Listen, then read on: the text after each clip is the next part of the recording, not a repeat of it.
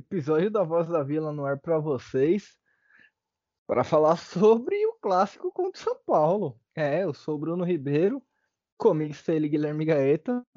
Guilherme, eu não lembro de um sapeco tão grande que a gente tenha vindo aqui na Voz da Vila comentar sobre o jogo, cara. Acho que o primeiro, né, Brunão?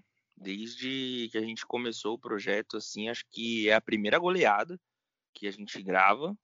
Teve aquela pro Flamengo também, mas nada muito expressivo, até porque a gente estava com a pretensão em outro lugar, né, com a cabeça em outro lugar, mas essa pro São Paulo, além de ser uma sonora goleada de 4 a 0, foi feia, né, cara? O Santos jogou muito mal, o primeiro tempo foi muito ruim, não só São pro Santos, mas pro São Paulo também não teve jogo praticamente, né? E aí no segundo tempo acontece esse desastre, né? Essa catástrofe. O negócio foi bem feio. O jogo que ocorreu no sábado, a gente tá gravando isso na segunda-feira. O jogo foi basicamente dividido em dois tempos, mas como todo jogo de futebol é dividido em dois tempos, mas as nuances do jogo mudaram totalmente de um, de um tempo para outro. No primeiro tempo, muita chuva no Morumbi, a bola não rolava, parecia polo aquático, um jogo muito ruim. Inclusive por isso teve uma alteração de última hora na escalação do time do Santos, que veio com John, Sandro, Luiz Felipe, Luan Pérez, Felipe Jonathan, Alisson, Sandri, Jean Mota, Lucas Braga, Bruno Marques e Soteudo. A escalação que foi divulgada pelo Santos tinha ali o Gabriel Pirani como camisa 20 como titular do, da equipe mas na hora que o Roland viu que a bola não ia rolar, que não ia ter jogo, ele optou por colocar o Bruno Marques, um centroavante mais de força, de jogada aérea, para que o Santos tivesse alguma chance no primeiro tempo. Só que acabou não rolando direito, porque realmente a bola não corria. O Soteudo tentou algumas vezes, fez uma bela jogada, só que o resumo do primeiro tempo foi basicamente um, um jogo que não aconteceu. Nem dá para falar direito sobre o que aconteceu, né, Guilherme? Principalmente no primeiro tempo, a gente no intervalo não achava que o jogo poderia mudar de tal forma.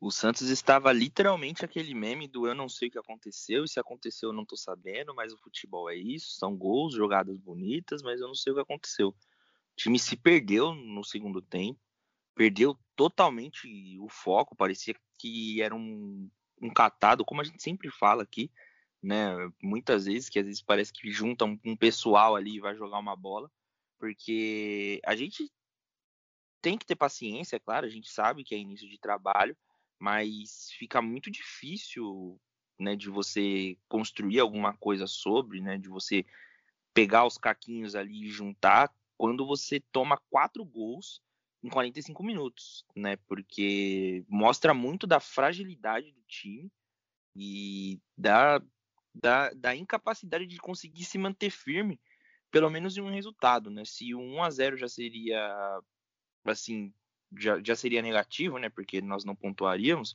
Eu acho que você tem que tentar pelo menos manter, né? Já que as coisas não estão dando certo, você tem que tentar pelo menos manter um entrosamento na defesa junto com o meio-campo para tentar segurar um pouco a bola, truncar mais o jogo, né? E acabou não dando certo, né? Foi um jogo que a estratégia do Roland não rolou. Segundo tempo, o gramado do Morumbi melhorou consideravelmente e a bola começou a rolar.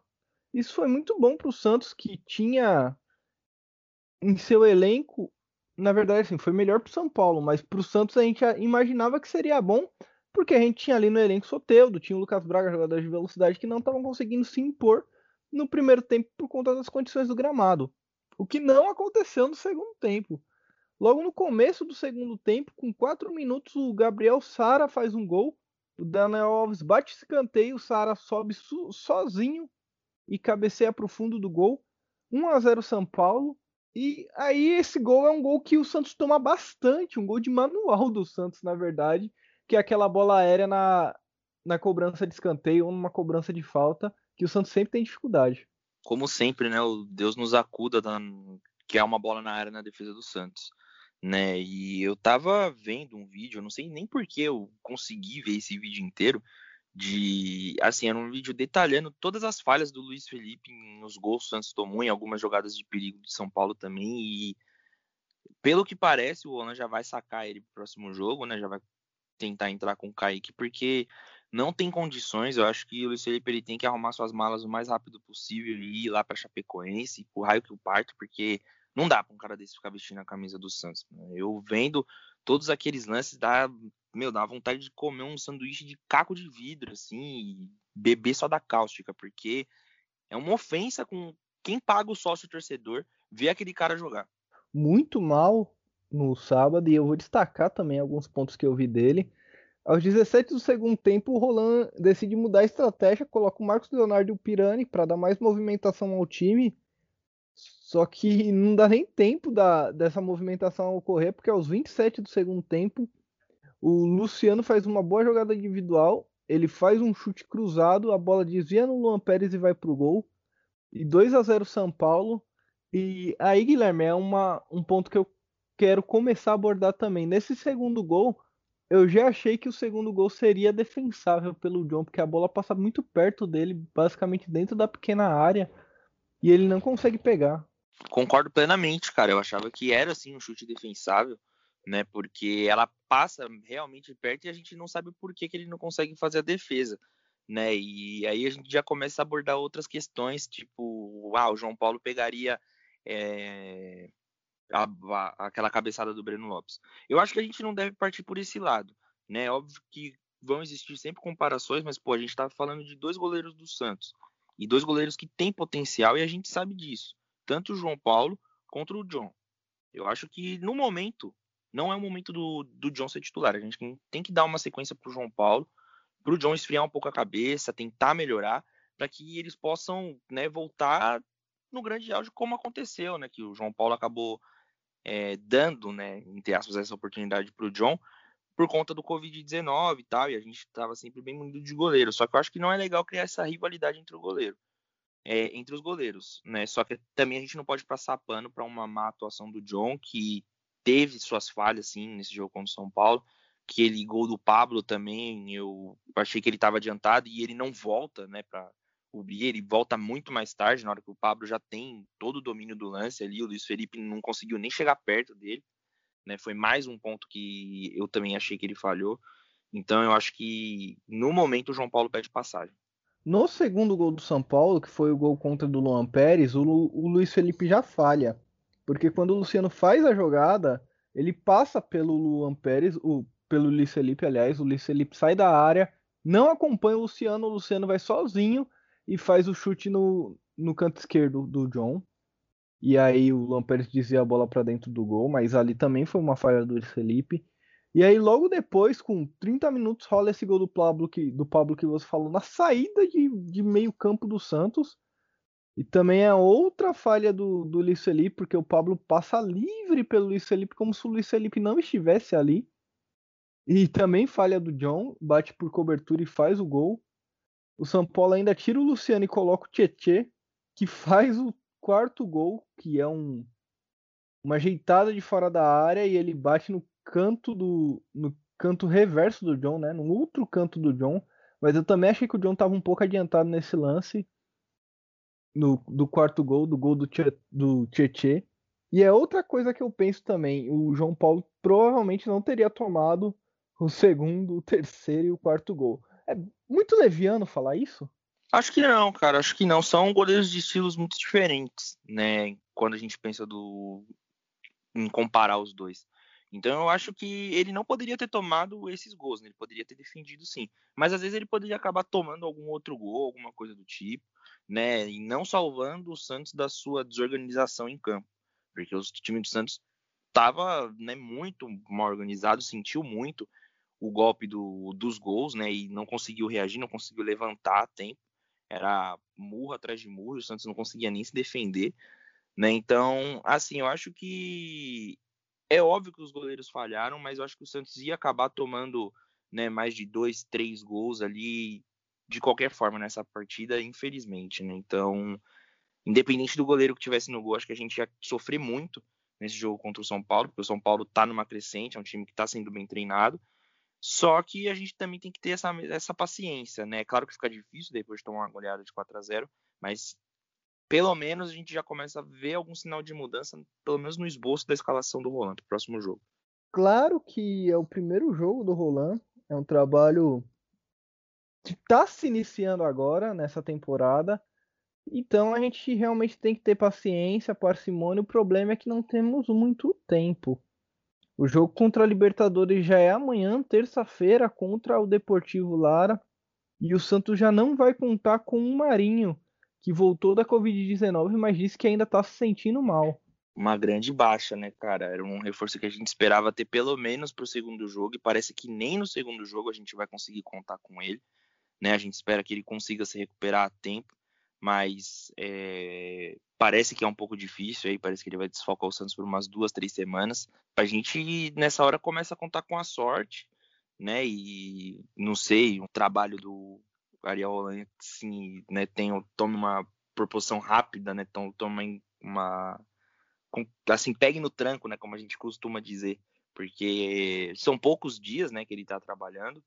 Isso é fato, então por isso que a gente tem que ter paciência, mas infelizmente agora a gente precisa de um resultado a curto prazo. Né? O Santos não se deu o luxo de conseguir conquistar muitos pontos no último Campeonato Brasileiro e se classificar em uma zona confortável para na Libertadores, né, jogando uma fase de grupos que vai começar bem mais para frente. E aí sim a gente poderia ter o tempo hábil certinho para ele conseguir colocar um estilo de jogo e a gente chegar na Libertadores na fase de grupos com mais casca, pelo menos, ou com algo mais definido. Só que para amanhã a gente precisa de, de um estalo, assim, de uma coisa muito rápida, de um lampejo de alguém, contar com a sorte, com que, com que quer que seja, para que a gente consiga fazer o resultado aqui, porque se a gente deixar para resolver isso lá na Venezuela, vai ser complicado. Amanhã o Santos deve ir a campo com o João Paulo, Sandro, Kaique no lugar do Luiz Felipe, e aí o meio-campo deveria deve ser o mesmo com Ampere Felipe Jonathan, Alisson Sandro e Mota. Lucas Braga, Soteudo e o Marcos Leonardo ou talvez o Gabriel Pirani. Ainda não se sabe direito, tem essa dúvida aí entre Marcos Leonardo e Gabriel Pirani. Eu acho que deve ser o Marcos Leonardo escolhido, até porque o Santos precisa fazer gols, né? É, se fosse para escolher eu iria com ele também, não não me agrada muito é, ficar jogando com Jean Mota de falso 9. O próprio Pirani também me agradaria um pouco mais essa ideia, mas eu acho que tem que ser o, Mar o Marcos Leonardo mesmo. Ele já se mostrou capaz de poder substituir a altura o Caio, né? Então eu acho que amanhã seria um bom jogo para já começar com ele.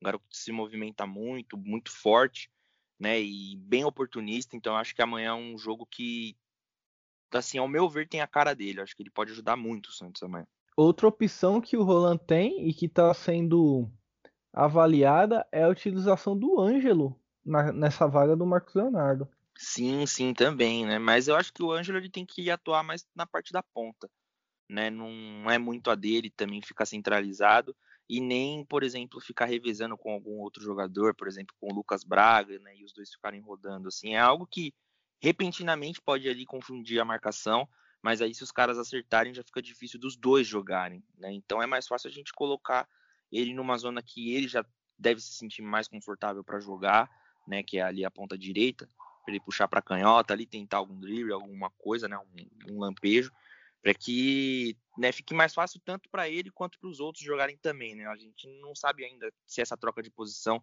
principalmente com um jogador muito novo, pode dar certo, né? Então acho que se eu fosse o Roland, eu optaria por algo mais simples amanhã, pelo menos. É, os cachorros estão em polvoroso na Zona Leste com o jogo do Santos amanhã. Participação canina aqui na voz tá. A Deise, ela sempre aparece, né, com, esse latidinho dela de fundo, mas ela, ela é santista mesmo, ela começa a latir quando o Santos tá jogando, ou eu não sei se é porque eu faço muita bagunça também.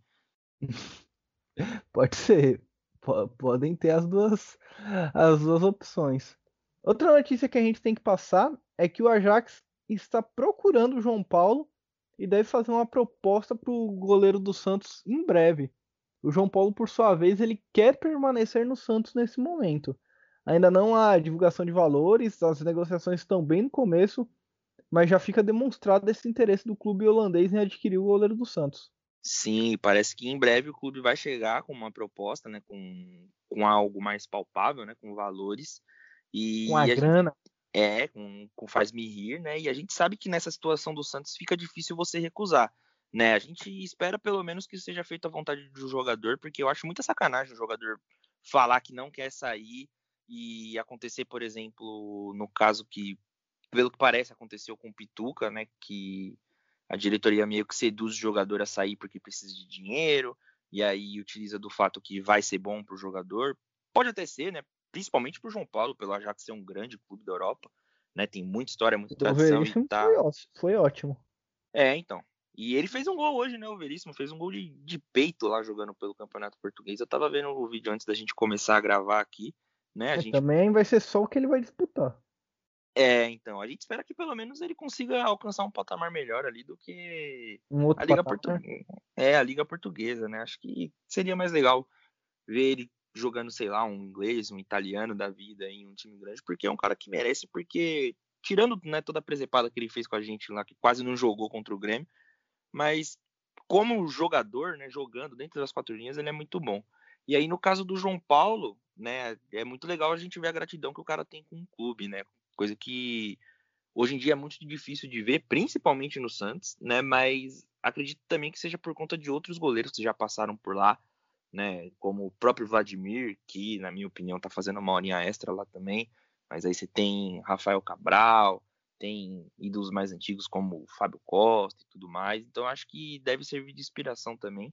E nos deixa mais seguro também, né? Porque com essas falhas do John, né, em, em, eminência, não seria legal contar com uma saída do João Paulo também. É, acho que é o pior momento para o Santos vender o João Paulo por conta dessa fase do John.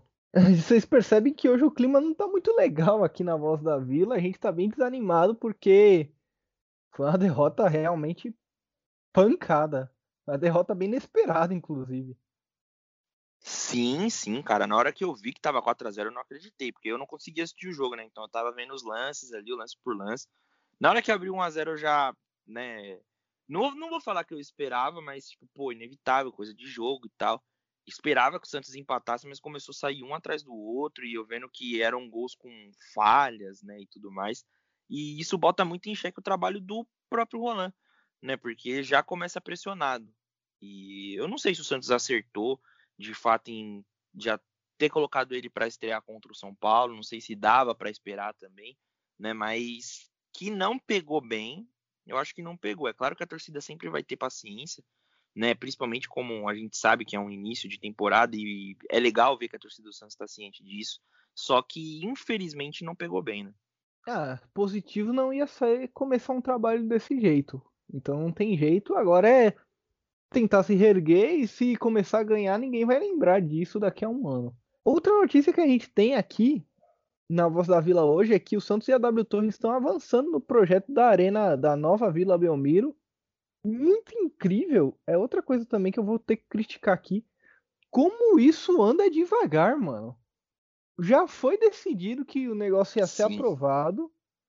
E agora eles estão querendo fazer um. E fizeram um conselho deliberativo para fazer uma comissão para ver com o pessoal do financeiro quanto o clube vai ganhar nisso, quanto que vai deixar de ganhar, como é que vai ser a administração da parada. Velho, já isso tudo já foi decidido e aí eles ainda vão fazer uma outra apresentação. Depois dessa apresentação vai fazer uma votação com sócios. Esse negócio vai começar a ser construído em 2030, Guilherme. Eu também acho, cara, eu também acho, porque a morosidade que isso é definido, assim, me assusta até, porque eu lembro que teve um episódio que a gente até fez um movimento no Twitter lá, subimos uma hashtag e tal, teve bastante engajamento, bastante pessoas com dúvidas até de como seria o projeto. Eu lembro que eu li bastante a fundo, expliquei direitinho. Então, cara, não tem segredo, sabe? É só o Santos ir lá e fechar. Porque a parte da W Torre vai ser que eles vão construir o estádio, vão tirar um, uma renda ali deles, né, uma porcentagem ali deles, e o Santos, depois de alguns anos, vai poder ter né, a parte total ali de rendas e tudo mais. Então, meu, não tem segredo e nada é mais autoexplicativo que aquele vídeo que foi postado e tudo mais. Então, eu não sei por que, sabe, fica fazendo uma, umas coisas dessa. Parece que tá caçando pelo em ovo. Demora demais, demora demais isso e já começa a incomodar, pelo menos a mim, de certa forma. Com o Palmeiras o bagulho foi tão rápido, mano. Os caras chegam lá, ó, a gente vai usar seu estádio por 50 anos, na hora do jogo a renda é sua, beleza? Beleza. Derrubaram o negócio e fizeram um novo. Sim, a gente tem que pensar que esses clubes, né, principalmente o Palmeiras, acho que o Palmeiras ele é um caso assim de sucesso, de boa administração, de investimento também, né? E de seriedade no futebol, porque a partir daí o Palmeiras, né, começou a ter um grande público, uma grande fonte de renda com seu estádio e conseguiu se reestruturar, né? Óbvio que teve uma grande ajuda ali da tia Leila, né? E assim, no Santos eu não sei se seria algo não igual, mas assim, eu não sei como seria o Santos lidando com investidores vendo que o Santos é uma bagunça, né? Então eu não sei como isso iria acontecer, mas eu acho que pelo menos o estádio, né, quando voltarmos ao normal, que vai demorar, mas esse estádio também vai demorar para sair e ficar pronto, então acho que vai casar o tempo certinho, né? Então eu acho que pelo menos o estádio já seria pelo menos uma, uma fonte, uma, né, um, um jeito da gente conseguir pelo menos sanar um pouco essa dívida e de conseguir dar um, um up assim no Santos, né? Porque eu acho que todos os clubes hoje em dia estão se modernizando, né? O Corinthians já tem a sua arena, o, São, o Palmeiras tem a sua, o São Paulo também tem um projeto para reformar o Morumbi, para cobrir e tudo mais. E a gente não pode ficar para trás, né, cara? É, e demora dois anos para ficar construído, para ficar pronto o estádio. Então, quanto mais tempo demorar para começar, mais tempo vai demorar para terminar e para estrear o negócio. Sim, sim. E a gente também, assim, acho que o Santos tem que pensar em, nessa estratégia a longo prazo, né? Então, quanto mais demorar, né? É, é uma coisa óbvia até que eu tô falando, né? Mas quanto mais demorar, mais vai demorar para a gente construir, mais vai demorar para o clube se planejar. Então, eu acho que uma oportunidade, uma oportunidade dessa a gente não pode deixar passar, família. O presidente André Rueda falou sobre a permanência do Soteudo e basicamente ele decretou que é impossível que o Soteldo seja comprado pelo Santos, porque o valor giraria em torno de 40 milhões de reais. E ele não descartou nem a devolução do, do venezuelano para o Achupato do Chile, caso o Soteldo com, concorde com isso. Então, basicamente, o Santos está trabalhando com várias possibilidades, só que existem duas que são mais palpáveis. A primeira seria devolver o, o Soteldo para o Atiupato para que a dívida fosse sanada. E a segunda seria uma venda pelo Soteldo para que com o valor dessa venda o Santos pagasse o Atipato. A gente lembra que é por conta dessa dívida que o Santos está impossibilitado de contratar jogadores na FIFA. Vender o Soteudo para pagar o Soteudo. Né? Eu acho que, querendo ou não, essa opção de todas que nós temos, né, seria uma das menos ruins, tanto para o clube tanto para o jogador, né? Porque aí o Santos ficaria naquela estaca zero e pelo menos, né, o baixinho poderia anotar alguns alguns gols ali pelo Santos, quem sabe até fazer história, né? Porque para nós torcedores é isso que fica, né? Então acho que das opções seria mais interessante. Eu acho que voltar para o Chipato seria decepcionante tanto para nós quanto para ele, né? Imagina Soteudo tendo que voltar lá para o Chile para jogar no Chipato, um time que, com todo respeito, não tem a mínima expressão no, no, no território nacional e internacional. Então, acho que seria um regresso para o jogador e eu tenho quase certeza que ele também não concordaria com isso. É, mas apesar disso, o Soteudo, ele é um jogador que já tem muito destaque, então ele não ficaria no Atiupato provavelmente muito provavelmente, se ele voltar para o Chile, ele deve ficar ali mais ou menos 3, 6 meses até ele ser comprado por algum time. E eu acredito que ele seria comprado por algum time aqui do futebol brasileiro mesmo, Guilherme. Também não duvido, cara. Também não duvido. Tava pensando nessa possibilidade mesmo.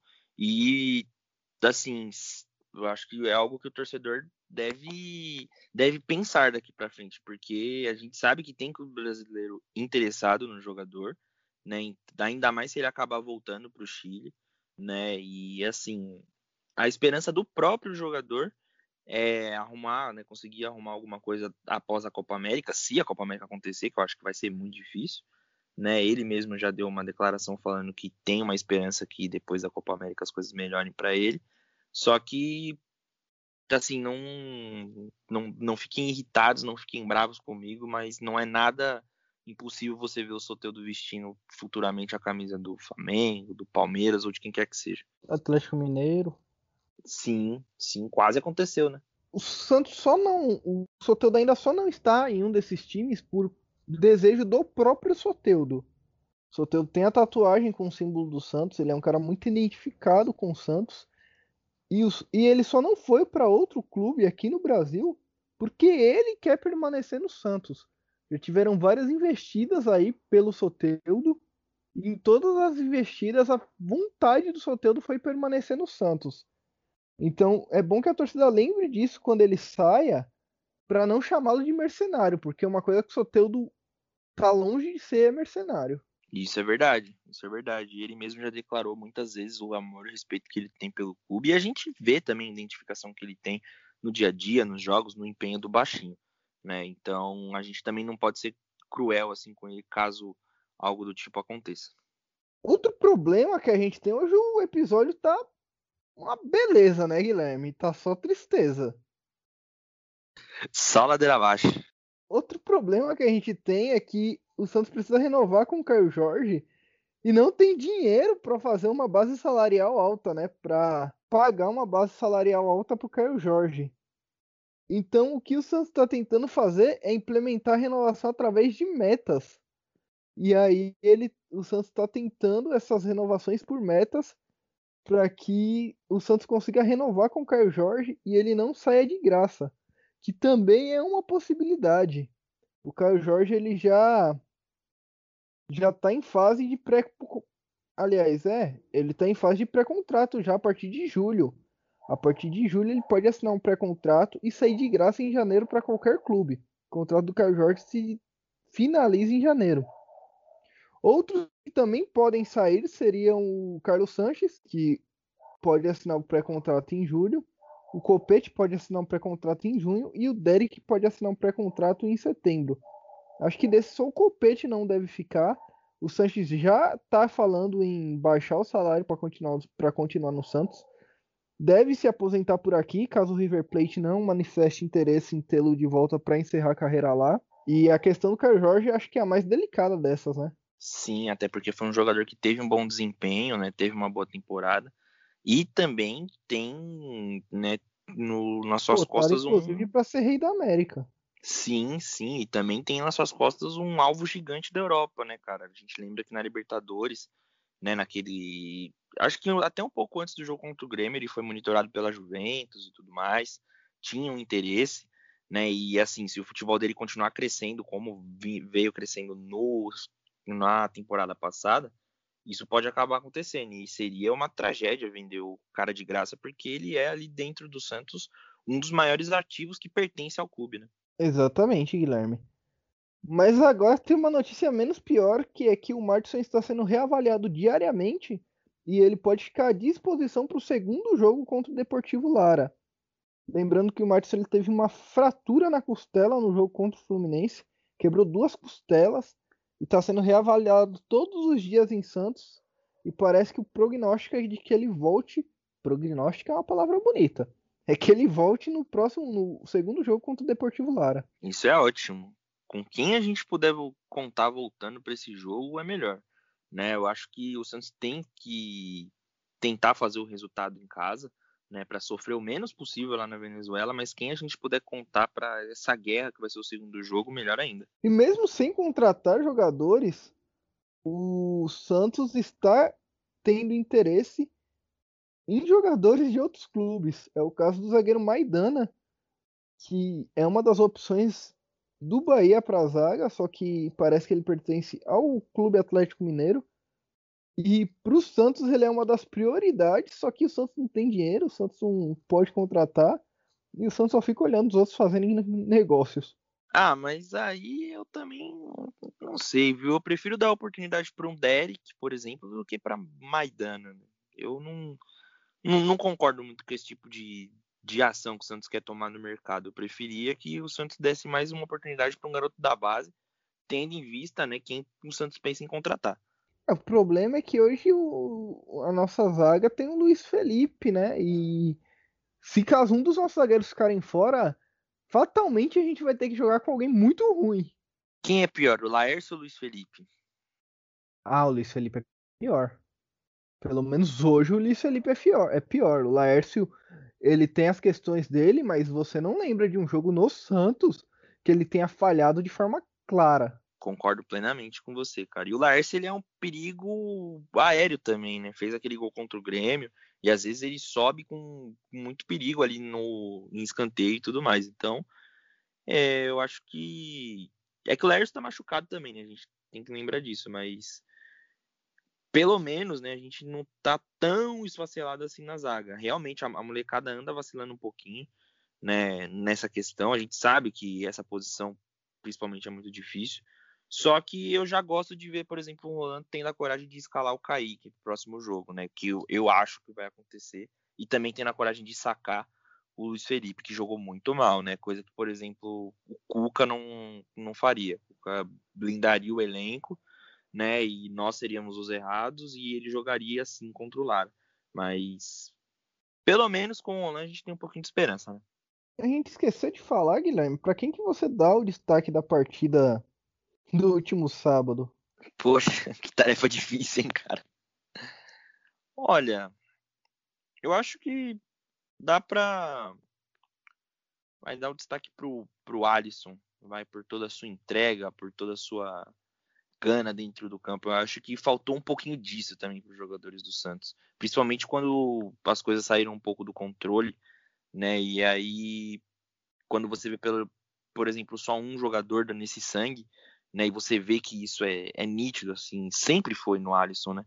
Acho que falta muito para os outros jogadores. Não, não digo para os meninos da base, né? Que entram assim como se a bola fosse um prato de comida, mas acho que para alguns ali ainda deve faltar e também é bom servir para servir de inspiração para os meninos. Então acho que eu vou colocar o Alisson como destaque da partida. É, hoje eu vou dar para o Soteudo pelo primeiro tempo que ele fez. Foi o primeiro tempo onde o Santos jogou. Depois ficou complicado para o Santos, então acho que meu destaque para essa partida vai para o Soteudo só pela tentativa mesmo, porque não, também não deu certo. Hora das perguntas, então, Guilherme. Você tem aí as perguntas do o recado da voz da Vila da nossa nação santista para gente? Tenho sim, com certeza. Vou buscá-las aqui agora. Dessa vez a gente teve bastante interação, né, no Instagram e no Twitter também a gente abriu a caixinha de pergunta perguntando para o torcedor qual era o recado dele, né, para o professor Olan, depois daquela derrota. Uma pergunta muito difícil de ser respondida, né? Mas aí o Rodrigo, o, a primeira pergunta na verdade foi do Everton. Ele colocou, porra, Rolando, não coloca o Luiz Felipe mais no lugar, é, não coloca o Luiz Felipe mais. O lugar dele é no iFood, né, porque gosta de entregar. Eu concordo plenamente com o Everton. Acho que já passou da hora desse cara não ser mais escalado pelo Santos. É, eu também concordo, até vi lá o, a resposta dele é a, o galera tava pegando pesado com o Luiz Felipe e com toda razão. É, deu para ver no final de semana que ele foi o alvo das críticas e com razão, né? A gente nunca passou pano para ninguém aqui, não vai ser hoje que a gente vai passar. João Vitor também é... colocou lá pedindo para vender o Luiz Felipe por duas pedras de crack. Você acha que dá para comprar muita coisa se vender o Luiz Felipe? A questão não é vender o Luiz Felipe porque ninguém vai querer comprar. A questão é arrumar um time para ele ir porque o contrato do Luiz Felipe vai até 2024. Então o Santos não vai conseguir vender ele para ninguém para diminuir o prejuízo. Tem que emprestar para alguém. E você pode ter certeza que a Chapecoense não deve mais querer ele por lá depois do jogo de sábado. É, isso que é longe. Aí também a gente teve a resposta do Gabriel Castro. Ele colocou lá que tem que ter paciência com o elenco. Eu achei muito da hora que você colocou lá, mas com todos do elenco e uma foto do Arthur Gomes. É, então, tem que ter paciência com o técnico. Mas o elenco é antigo. Então a gente já sabe quem que rende quem que não rende. Aí é, essa é a questão, né? Tem que ter paciência com o elenco? Tem, tem que ter paciência porque é um novo trabalho. Mas tem que ter paciência com todos os caras que estão lá. Arthur Gomes, Luiz Felipe, essas figurinhas carimbadas, Thailson. Thailson. É, entendeu? Tem, tem gente é. que não dá, velho. É, tem uma rapaziada ali no Santos que de fato não dá mais mesmo. Esses três que a gente citou agora são, acho que os principais, né? E aí, é, no Twitter a gente teve a interação do nosso amigo internauta. Deixa eu só pegar o nome dele aqui. Amigo arroba... internauta é antigo, hein? É, do nosso cara amigo internauta, né, que interagiu com a gente lá logo após o jogo, o arroba o Rafa, underline A. Acredito eu que ele deve ser São Paulino, né, mas deve seguir a página. Colocou que tem que deixar o homem trabalhar, mas eu concordo com o Rafa, cara. Eu acho que tem que deixar o homem trabalhar também. É claro que ele estreou numa fogueira, né, e acabou se queimando, mas tem que deixar o cara trabalhar, né? Não vai ser uma goleada que um técnico vai tomar que vai dizer sobre o trabalho dele, né? A gente tem que plantar agora para colher lá no final do ano. É, a gente tem que ter um pouquinho de paciência. Acontece, esse tipo de, de coisa acontece principalmente em início de trabalho. Acho que outra questão muito que a gente vai abordar também, que foi uma enquete que a gente fez no, no Instagram usando. A gente sempre tem essas collabs, né? Como a gente já falou, a gente é um, um perfil que quer unir a nação santista, quer unir as comunidades santistas. E aí a gente aproveitou um tweet que o Resenha da Vila fez, falando que eles assistiram os melhores momentos do jogo e que o Santos só deu um chute no gol. E que o Luiz Felipe, se fosse ele, pegava um voo para Chapecó hoje. Seria no dia lá do jogo mesmo. E a gente perguntou se a galera concordava com isso. E assim, foi uma maioria esmagadora de votação. Uma pessoa discordou e o resto todos concordaram com resenha nessa. Que o Luiz Felipe já deveria estar em Chapecó. Eu pago o Uber dele se ele quiser, para ele ir daqui, lá da Baixada até Chapecó. Não precisa nem ir para o aeroporto. Eu pago o Uber direto para ele ir para lá, porque a gente não aguenta mais. É, cara. É complicado, né? Acho que é hora do destaque final, né, Guilherme? A gente não tem muito mais a falar, não. É, família. Acho que tudo que a gente tinha que pontuar aqui, a gente já pontuou, né? Um episódio que a gente trouxe muita coisa difícil aqui de falar, né? Porque o Santista ele nunca tem um dia de paz, mas essa semana, né, esse início de semana, pelo menos foi algo foi, foram coisas que pegaram bastante a gente no Santos mesmo, né? A gente espera que amanhã seja diferente, mas o meu destaque final, né, começando por aqui, vai para todas as mulheres, né? Hoje é o Dia Internacional da Mulher, então, né, eu quero aproveitar aqui esse espaço para agradecer a todas as mulheres que me fizeram, né, que me criaram a ser esse, né, esse essa pessoa que eu sou hoje. Então, minha mãe, todas as minhas tias que sempre cuidaram muito de mim, né? Minha avó também, uma nordestina muito guerreira, né? Que assim já passou por muita coisa até chegar onde está hoje, né? Então dar um beijo, um abraço super especial para todas essas mulheres que inspiram cada dia mais as pessoas nessa luta, né? E que um dia a gente possa, como eu posso dizer, assim, ver todo ver assim de perto todas tudo aquilo que elas lutam, que, ela, que elas consigam conquistar. Gol para as mulheres, né? Dia Internacional da Mulher, meia-noite. É, é verdade, né? Para todas as mulheres. Tá namorando? Hã? Quer namorar comigo? Essa é a homenagem do Ronaldinho Gaúcho para o Dia Internacional da Mulher, um clássico brasileiro que tem que ser repetido todo dia 8 de março. Eu vi esse vídeo umas cinco vezes hoje na minha timeline e, cara, eu acho que ele fica mais maravilhoso cada vez que eu vejo ele. Isso é igual o whisky, Guilherme. Quanto mais tempo passa, melhor fica. Agora falando sério, para as mulheres, e em especial para as torcedoras santistas, é muito importante a luta por igualdade, principalmente aqui no Brasil, que é um país tão machista, que tem um patriarcado tão inserido na nossa sociedade, culturalmente falando. A primeira coisa que, que uma mulher tem que entender é que ela não é responsável por fazer a vida do homem com quem ela está se relacionando mais fácil. Cada um tem a sua própria vida e cada um tem suas próprias questões. E ninguém tem obrigação de fazer nada pelo outro. Você faz as coisas que você quer fazer, mas você não é obrigado a lavar, passar, cozinhar, fazer comida, porra nenhuma pra ninguém, velho. Você faz suas paradas, o cara faz as paradas dele e é assim que funciona. E outra coisa é que as mulheres têm que sim buscar o seu espaço em todas as áreas, porque isso é muito importante para que a gente entenda que o lugar de mulher é realmente onde ela quiser e já passou da hora da, de uma parcela considerável da população brasileira entender isso. Exatamente, família. A gente não tá mais nos anos 60, 70. Eu acho que as coisas mudaram e quem não muda, quem não se adequa, fica para trás, vira poeira. Então, assim, já passou da hora da gente parar de ter esse pensamento, né? Essa, essa coisa retrógrada, quadrada, né? Que a gente pensava que vinha assim enraizado né, na, na nossa cultura de que a mulher tem que estar tá sempre ali para o homem, que tem que lavar, passar, cozinhar, dar casa, comida, roupa lavada e tudo mais. Não, acho que as coisas mudaram faz muito tempo e ainda bem que mudaram, né? Então a gente vê cada dia mais mulheres independentes, mulheres imponentes e tem que ser assim, certo? Elas têm sim que conquistar o seu espaço e é muito gratificante quando a gente vê é, muitas dessas mulheres crescerem assim junto com essa luta, né? Então eu assim eu vejo o exemplo da minha mãe, né, que passou de uma dona de casa para uma puta professora foda, uma puta mulher dedicada que, que eu amo demais e tenho muito orgulho e me inspiro cada dia mais nela, né? E assim, acho que a, a gente tem esse espelho em casa e é muito legal a gente ver esse tipo de luta para a gente se inspirar cada dia mais. É, e no caso da sua mãe mesmo, só prova como é duplamente difícil, né? Por ser mulher e escolher a profissão de professora, que é uma profissão ainda mega difícil, ainda mais nos tempos de hoje, sem apoio nenhum do Estado. Então acaba sendo sempre duplamente difícil. É, enfrentando uma pandemia também, né? A profissão do, de professor é uma das profissões mais difíceis que tem de você executar.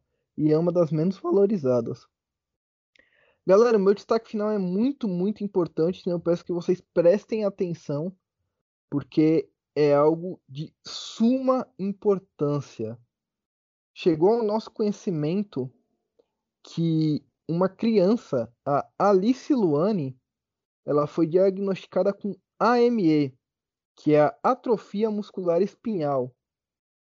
Existe uma vaquinha virtual que está no Instagram, todos pela Alice, é só você procurar esse arroba no Instagram. E essa atrofia muscular espinhal, ela é uma doença genética rara, progressiva e muitas vezes é letal. Ela afeta a capacidade de caminhar, comer e, em últimos casos, até de respirar. E é um bebê, é uma criança assim muito novinha mesmo, e ela precisa de mais ou menos 2 milhões de euros para fazer uma terapia na Europa para ter uma chance de, de sobrevivência, de ter uma vida normal. Muita gente está engajada nessa campanha e uma das coisas que eles estão fazendo para ajudar a Alice é uma rifa beneficente de uma camisa autografada do Santos Futebol Clube. Então aí tem lá as opções, um número é 10 reais, três números é 25 reais você adquire sete números por 50 reais. O sorteio vai ser no dia 15 do 3. Também tem uma camisa autografada da, do Palmeiras. Autografada por todo o elenco palmeirense. Então, galera, se você puder ajudar, dá essa força lá. Existem vários sorteios, várias coisas que você pode adquirir e ainda fazer uma boa ação aí pela Alice, tentar ajudar ela nessa caminhada. É um perfil super sério, tem prestação de contas, tem uma parte de coisa lá. Então, vamos tentar fazer esse corre aí. Cada centavinho é importante nesse momento para tentar ajudar ela. Exatamente, família. Vamos ajudar a Alice. Né? Eu acho que é algo super importante e muito legal da gente ter esse espaço e poder ajudar também.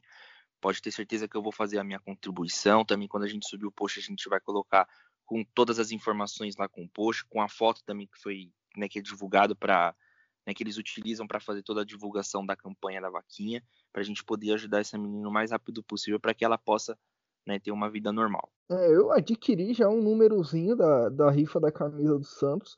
Ganhar a, a camisa é o menos importante nesse momento, é, mas o importante mesmo é ajudar.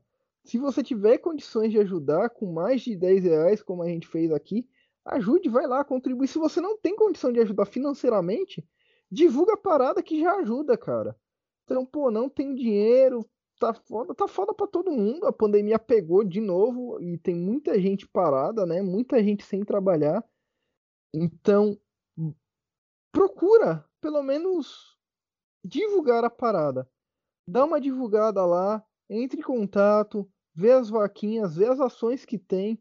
Tenta falar com seus amigos, mobilizar a galera para todo mundo divulgar, porque é muito difícil você passar por uma situação, ainda mais no caso de uma criança, onde os pais não podem fazer nada por ela, né? Então, eles estão correndo aí, lutando, dando a vida mesmo para tentar salvar essa criança. Então, é é um bagulho que me pegou mesmo, Guilherme. E, e eu fiquei até meio emocionado quando mandaram pra gente falando, pedindo a nossa ajuda e tal.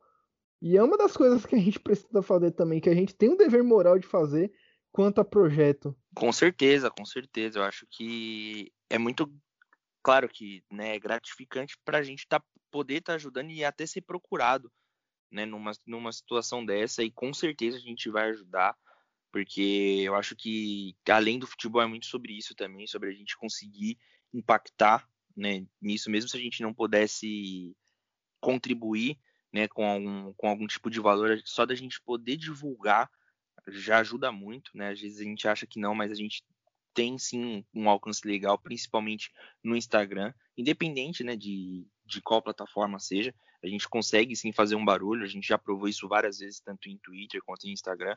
Então, assim, é muito legal a gente receber esse tipo de, de coisa e pode ter certeza que quando isso acontecer, a gente vai sempre tentar dar o nosso melhor para contribuir da melhor forma. É isso aí, galera. E isso só prova o quanto é importante a participação de vocês.